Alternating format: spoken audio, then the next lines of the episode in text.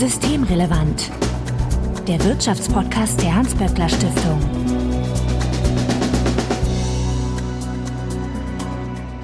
Heute ist Mittwoch, der 1. März 2023. Willkommen zur 133. Ausgabe von Systemrelevant. Johanna Wenkebach, ich grüße dich. Hi Marco, grüß dich. Du bist die Leiterin des HSI, des Hugo-Sinsheimer Instituts, und ihr beschäftigt euch mit den arbeitsrechtlichen Fragen in der Hans-Böckler-Stiftung. Und es ging ja schnell. Willkommen zurück, liebe Johanna. Heute mal alleine. mit ja. äh, zwei, drei Gästen dabei. Ja, wenn ihr uns etwas mitteilen möchtet, Ideen, Fragen, Unmut, sonstiges, äh, könnt ihr uns beispielsweise auf Twitter antickern, adböckler-de oder auch per E-Mail an systemrelevant.de. Johanna findet ihr auf Twitter als jo-wenkebach und auf Mastodon ist sie zugegen als jo-wenkebach.legal.social. Wenn euch unser Podcast gefällt, freuen wir uns natürlich, wenn ihr uns in einem Podcatcher eurer Wahl abonniert. Mein Name ist Marco Herak und wir wollen uns heute mit, naja, ich sag mal, Tarifverhandlungen beschäftigen. Und wir probieren jetzt mal was Neues. Wenn es klappt, dann klappt's. Yes! Tarifvertrag! Yes! Tarifvertrag jetzt! Tarifvertrag jetzt! Es geht um Lieferando. Richtig, es geht um Lieferando und das, was wir gerade gehört haben oder wen wir gerade gehört haben, das waren die Rider, wie sie genannt werden, also die Fahrradlieferantinnen und Lieferanten, die sich am 28. Februar in Berlin getroffen haben vor der Zentrale von Lieferando, um dort einen Tarifvertrag zu fordern. Deswegen, wer es nicht verstanden hat, Tarifvertrag jetzt sind die Rufe und das waren 200 äh, Beschäftigte von Lieferando, die NGG, also die Gewerkschaft Nahrung, Genuss, Gaststätten, die schon vor einigen Jahren die Initiative Liefern am Limit gegründet hat und wie ich finde, sehr erfolgreich zum einen aufmerksam gemacht hat auf die schwierige Arbeitssituation der Beschäftigten, auf dieses Geschäft mit den Lieferdiensten, das ja in der Pandemie dann auch nochmal wirklich explodiert ist. Es geht hier um Milliarden Umsätze, auch Milliarden Investitionen, die in diese Unternehmen, die ganz gerne immer noch als so ein niedliches Start-up bezeichnet werden, also sie haben zum einen darauf aufmerksam gemacht, haben sich darum gekümmert und streiten sich, muss man sagen, auch immer noch zum Teil vor Gericht darum, dass Betriebsräte gegründet werden. Und jetzt haben sie eben einen Tarifvertrag ähm, eingefordert, haben das schriftlich an das Unternehmen überreicht, so wie man das in einem ordentlichen Ablauf von Tarifverhandlungen gemacht, also eine Forderung gestellt, an Lieferando geschickt und wenig überraschend, es gab keine Reaktion des Unternehmens darauf und deswegen haben sie sich jetzt vor der Firmenzentrale getroffen und ihre Meinung gesagt.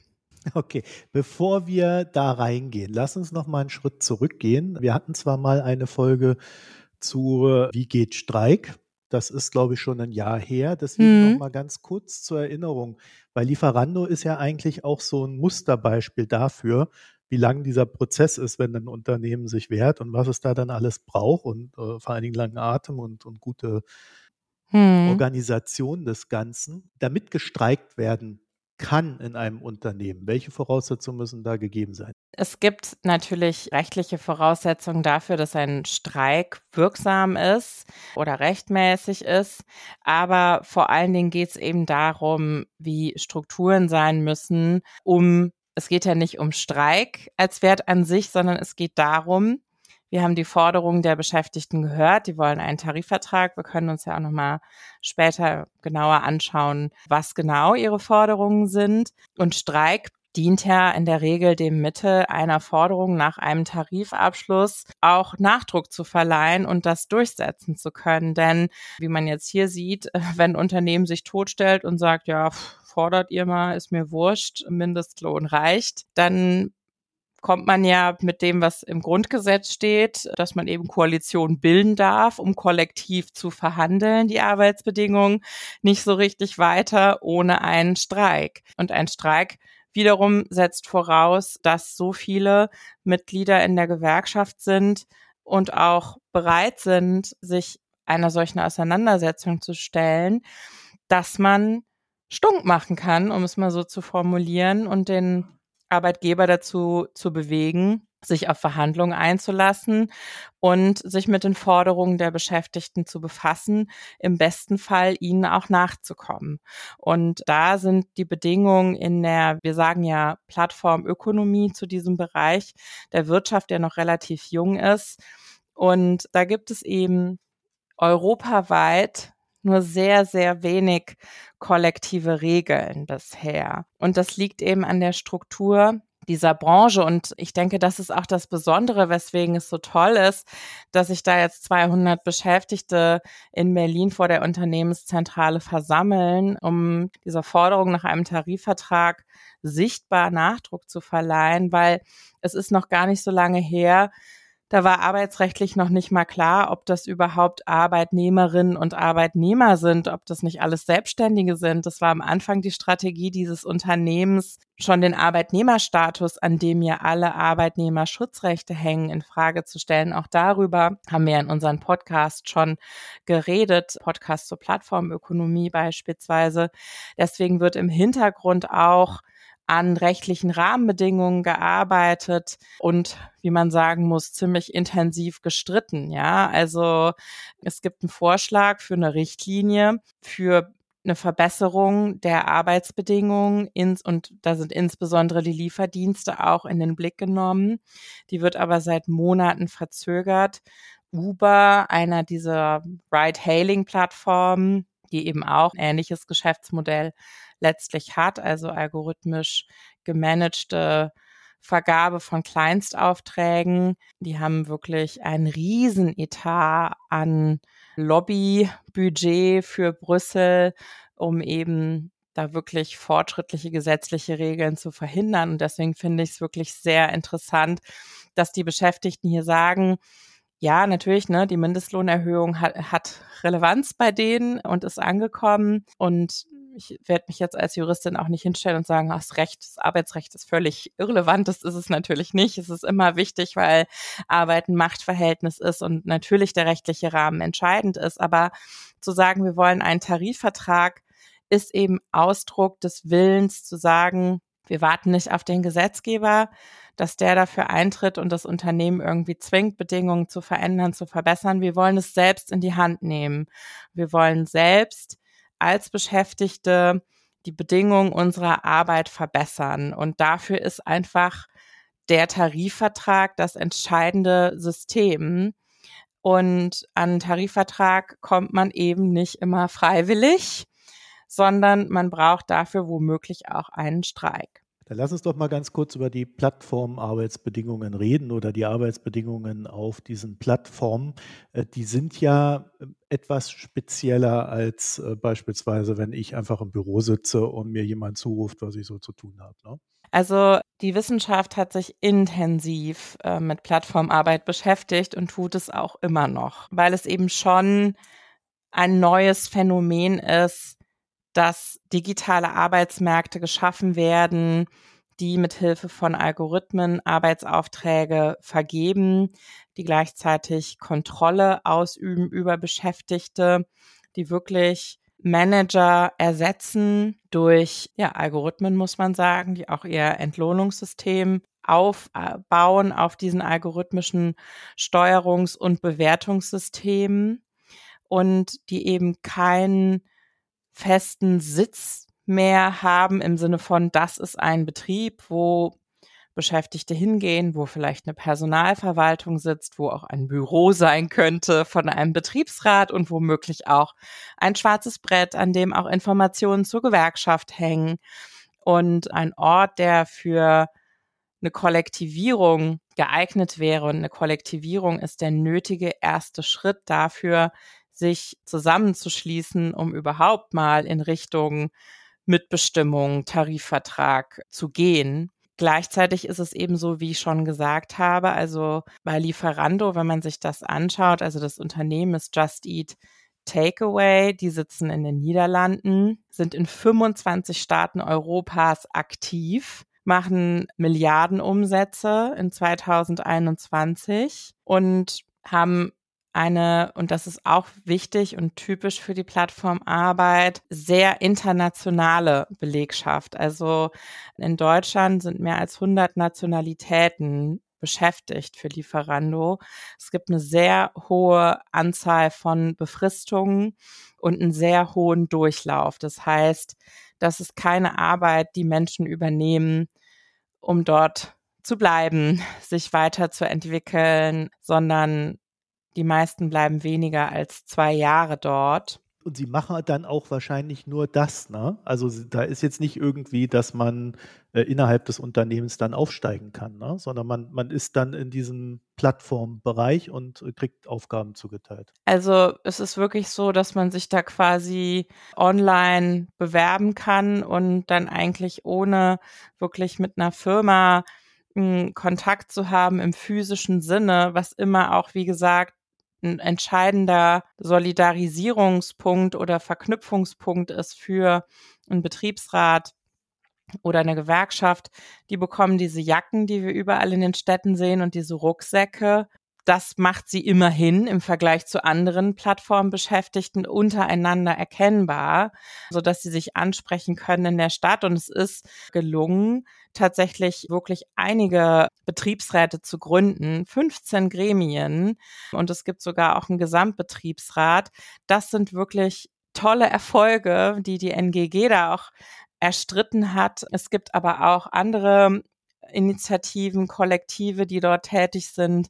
In Berlin zum Beispiel gibt's die Gorillas Workers, die beim Konkurrenten von Lieferando Gorillas sich zusammengetan haben. Und da werden wirklich einige Verfahren vor den Arbeitsgerichten um diese Betriebsratsgründung geführt, was für mich wirklich ein eindeutiges Zeichen dafür ist, wie sehr sich diese Unternehmen bemühen, die Anwendung von Arbeitsrecht zu vermeiden, ja, und von grundlegenden Regeln die eigentlich hier so schon als Fundamente auch unserer Marktwirtschaft äh, gedacht sind. Und äh, das musste da alles Stück für Stück erkämpft werden. Also erstmal Arbeitnehmerstatus, Anwendung, Arbeitsrecht überhaupt, dann betriebliche Mitbestimmung, dass es eben Betriebsräte gibt, dass es einen Gesamtbetriebsrat gibt. Und das sind wirklich schwierige Strukturen, weil wenn die Leute nur so kurz bleiben, die Gremien sich austauschen, natürlich ist Betriebsratsarbeit auch darauf angewiesen, dass sich Menschen weiterbilden, dass sie Erfahrungen sammeln und auch solidarische Strukturen brauchen natürlich so einen gewissen Halt, wenn sie zu so etwas wie einer Tarifbewegung führen sollen.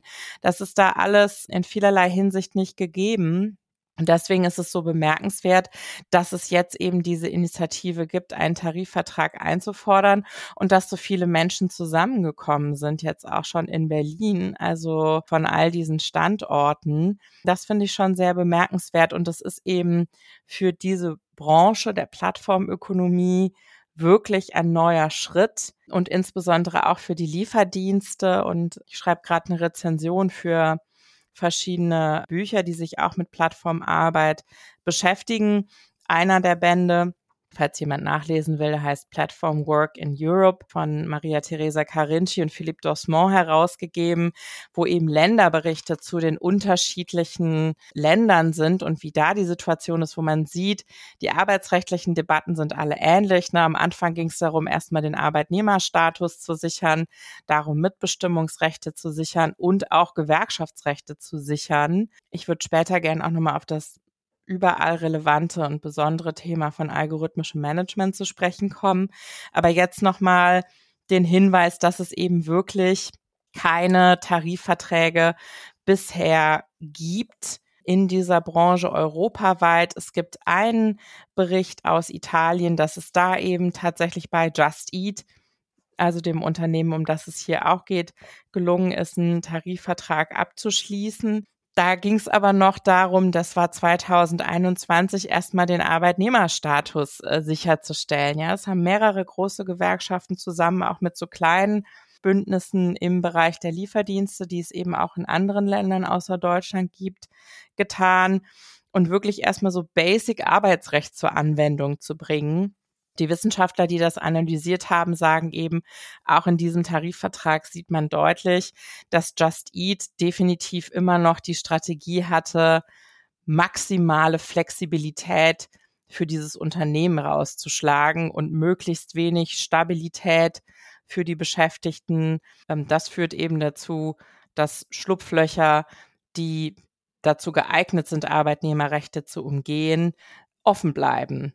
Und das ist wohl nicht gelungen, das mit diesem Tarifvertrag zu beheben, dieses Problem. Aber trotzdem war das ein Erfolg, dass es den Riders in Italien gelungen ist, das durchzusetzen und damit auch ganz wichtige Arbeitnehmerrechte zur Anwendung zu bringen ob es über dieses Beispiel aus Italien hinaus noch weitere Tarifverträge, insbesondere bei Lieferando gibt oder für Rider, da behaupte ich jetzt nicht, Anspruch auf Vollständigkeit zu haben.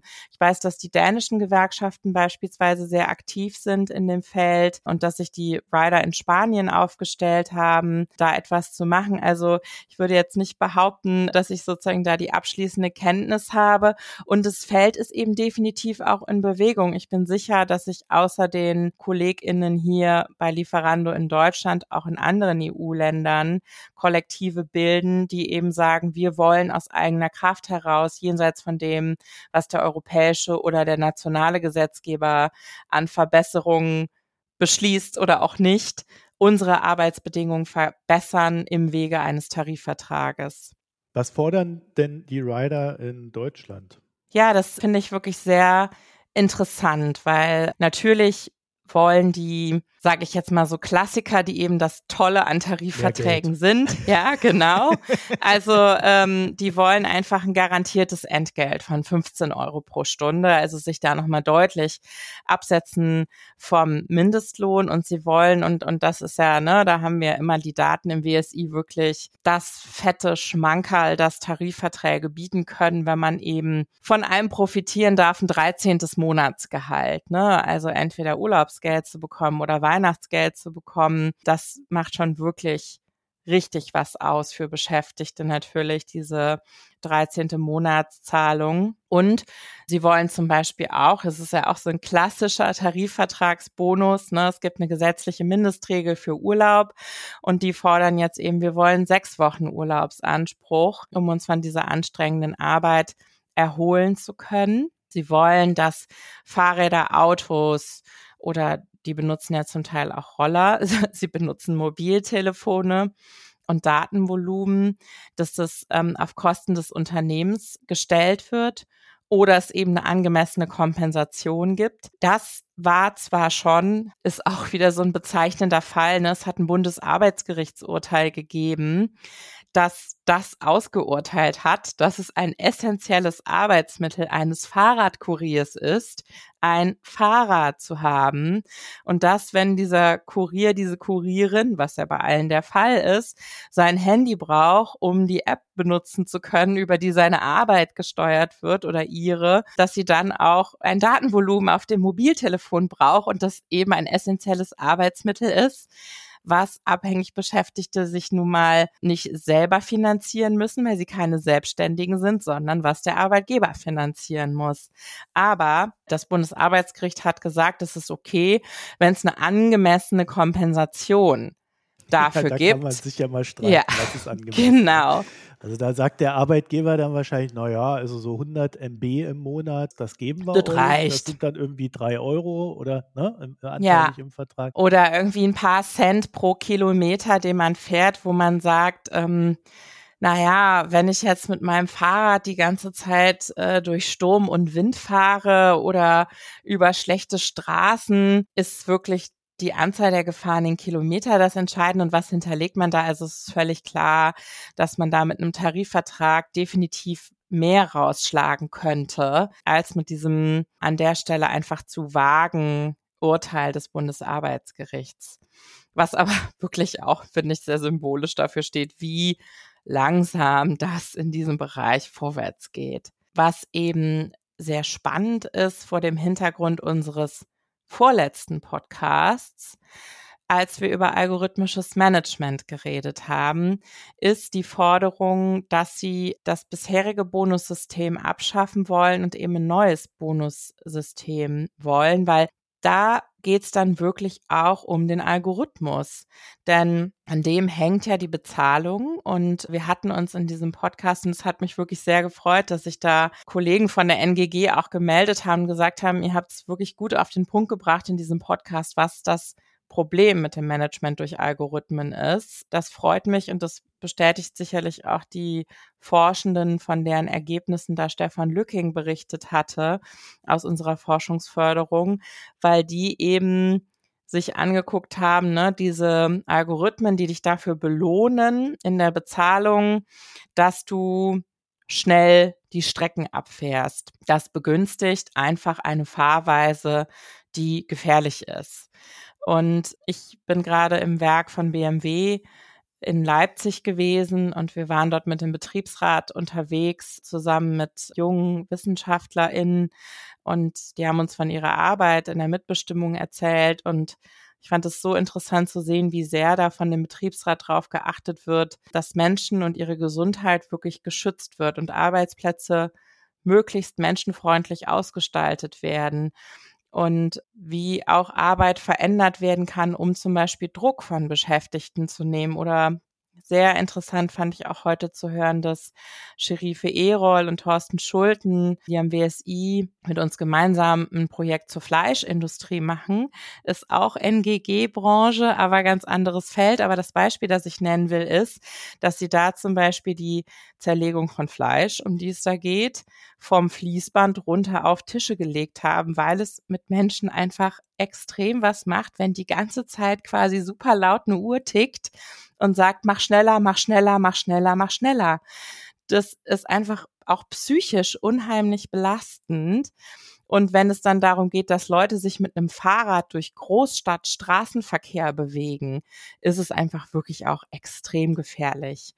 Und das soll eben abgeschafft werden und es soll ein faires Bonussystem geschaffen werden. Und ich fand es ganz interessant. Übrigens herzlichen Dank. Ich habe mir das natürlich nicht alles selber erarbeitet, sondern mir haben die Kollegen von der NGG, die dafür zuständig sind, als Tarifsekretäre ganz viel Hintergrundinformationen gegeben. Man kann übrigens, das würde ich auch gern sagen, der Initiative auch auf Twitter folgen. Die sind liefern unterstrich am Limit auf Twitter. Die haben mir erklärt, dass es denen vorschwebt und das denken sich ja nicht quasi die Hauptamtlichen der Gewerkschaft aus, sondern das ist, was die mit den Kolleginnen und Kollegen, die sich eben seitens der Rider engagieren, was die gemeinsam besprechen und die sagen eben, es ist doch ein Unterschied, ob du zum Beispiel eine flache Strecke fährst oder ob du, er hat auf Stuttgart verwiesen, ja, wo anscheinend auch sehr viele Rider unterwegs sind, dich da über die Berge quälst. Und das ist in Stuttgart echt nicht ohne. Ja, also, ich bin da noch nie Fahrrad hat. gefahren und also ich bin ja als Berlinerin immer so bei jedem kleinen Hügel schon, oh, ein riesiger Berg, ich krieg gleich einen Herzinfarkt. Gut, ich bin auch nicht sportlich leider, aber und wenn du dann irgendwie dafür belohnt wirst, das besonders schnell zu machen, dann kommen die, die es eigentlich besonders anstrengend haben, halt nicht an den Bonus und die Zusatzzahlung. Und was eben bei den Bonussystemen und auch bei der Schicht Vergabe einfach problematisch ist, ist, dass überhaupt nicht transparent ist, wem wird jetzt welche Schicht angeboten. Es gibt eben Schichten am Samstagabend, da verdient man, weil alle Leute sich Essen bestellen und vielleicht schon zwei Bier getrunken haben und deswegen doppelt so viel Trinkgeld geben, echt mehr als an anderen Tagen. Und das heißt, es geht letztlich drum, als Kollektiv, nämlich als Gewerkschaft, als Tarifvertragspartei, und in Umsetzung des Tarifvertrages natürlich auch als Betriebsratsgremien dann Zugriff zu bekommen auf den Algorithmus, der dieses Unternehmen ausmacht. Und das ist etwas, was es noch gar nicht gibt, so wie ich die Tariflandschaft überblicke. Und das ist, glaube ich, auch der Aspekt, der es so spannend macht, jenseits der Lieferdienste oder über diese konkrete, diese, äh, dieses konkrete Unternehmen hinaus. Also was ich total interessant fand an den Forderungen, und ich glaube, die hast du jetzt auch noch nicht genannt, die ich jetzt nennen werde, weil sie zeigt, wie wirklich basic das ist, über was wir hier reden. Volle Bezahlung der letzten Fahrt nach Hause.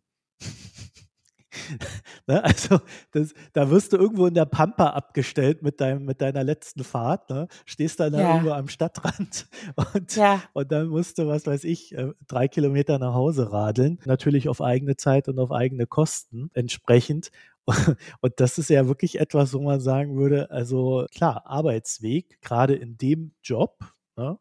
Ja. Ist ja völlig klar, dass das bezahlt wird. Nein, das ist nicht. Und dadurch verändert sich natürlich auch diese Rechnung mit dem Stundenlohn, weil wenn man das dann nämlich noch zu den Stunden dazu rechnen würde, da könnte man mhm. fast schon behaupten, dass die nämlich nicht den Mindestlohn bezahlen. Ja, ja, da gibt's definitiv auch Probleme, auch bei der Abrechnung. Also da ist ganz viel, was wirklich immer noch überhaupt nicht rund läuft. Also man kann jetzt nicht sagen, ach hier, die äh, sind schon irgendwie ne, äh, im Luxusbereich mit dem, was sie jetzt wollen. Das ist ja immer das Interessante, dass bei diesen technischen Sachen, die Sachen, wo es dann mal dem Unternehmen wehtun würde, eigentlich immer nie so gut funktionieren wie die anderen Sachen, wo es dem Unternehmen äh, gut tut. Ne? Hm. Also äh, das ist ja auch so eine Auffälligkeit bei diesen Plattformunternehmen. Wir reden hier über äh, teilweise wirklich Sachen, die, die so auf dem, auf der untersten Schiene dessen sind, was man erwarten könnte. Und trotzdem haben wir jetzt schon seit Jahren Streit darum. Ne? Ja, genau. Also das ist ähm, eine sehr langsame Entwicklung und ich bin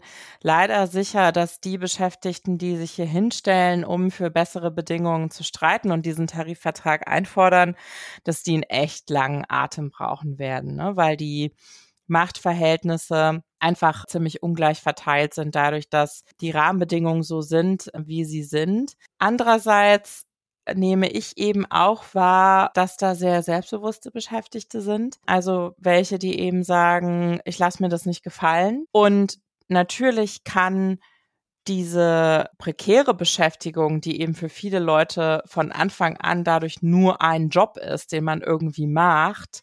Und weil er so mies ist, findet man auch an der nächsten Ecke einen ähnlichen, ähnlich bezahlten, mit ähnlich anstrengenden Bedingungen das kann natürlich auch dazu führen, dass Leute sagen, ich kämpfe hier, weil wenn die mich rausschmeißen oder meine Befristungen nicht verlängern, dann habe ich nichts verloren. Und die sind eben ziemlich politisiert in vielen Bereichen. Trotzdem bin ich der Überzeugung, dass es ganz entscheidend ist, dass eben die öffentliche Aufmerksamkeit dafür hoch bleibt, dass es eben eine Solidarisierung gibt. Und deswegen fand ich es schön zu sehen, dass äh, bei dieser Demonstration, die die Rider da organisiert haben, am 28. Februar in Berlin, dann auch Politikerinnen und Politiker beispielsweise sind, dass sich die Presse dafür interessiert, weil eben dieser Druck über andere Mittel auf das Unternehmen außer Streik auch ein ganz wichtiger Aspekt ist.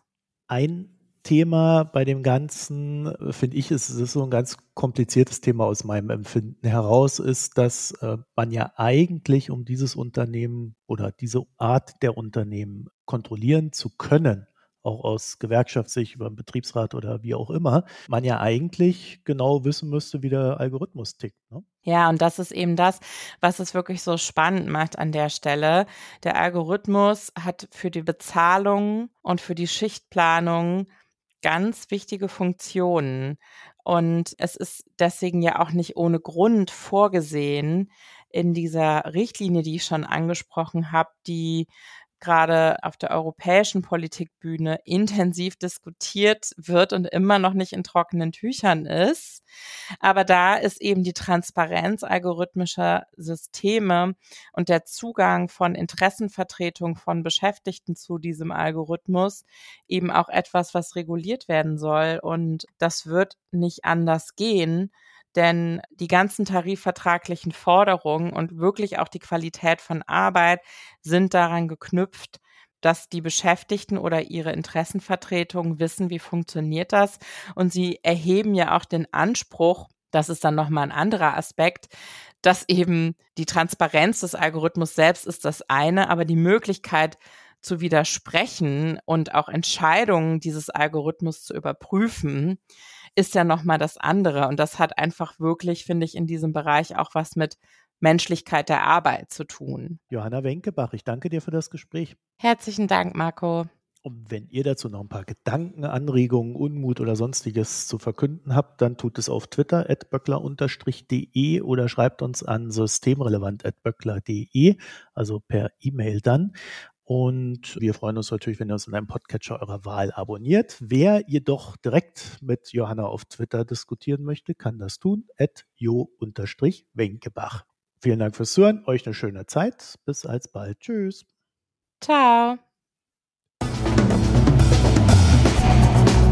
Das war Systemrelevant, der Wirtschaftspodcast der Hans-Böckler Stiftung.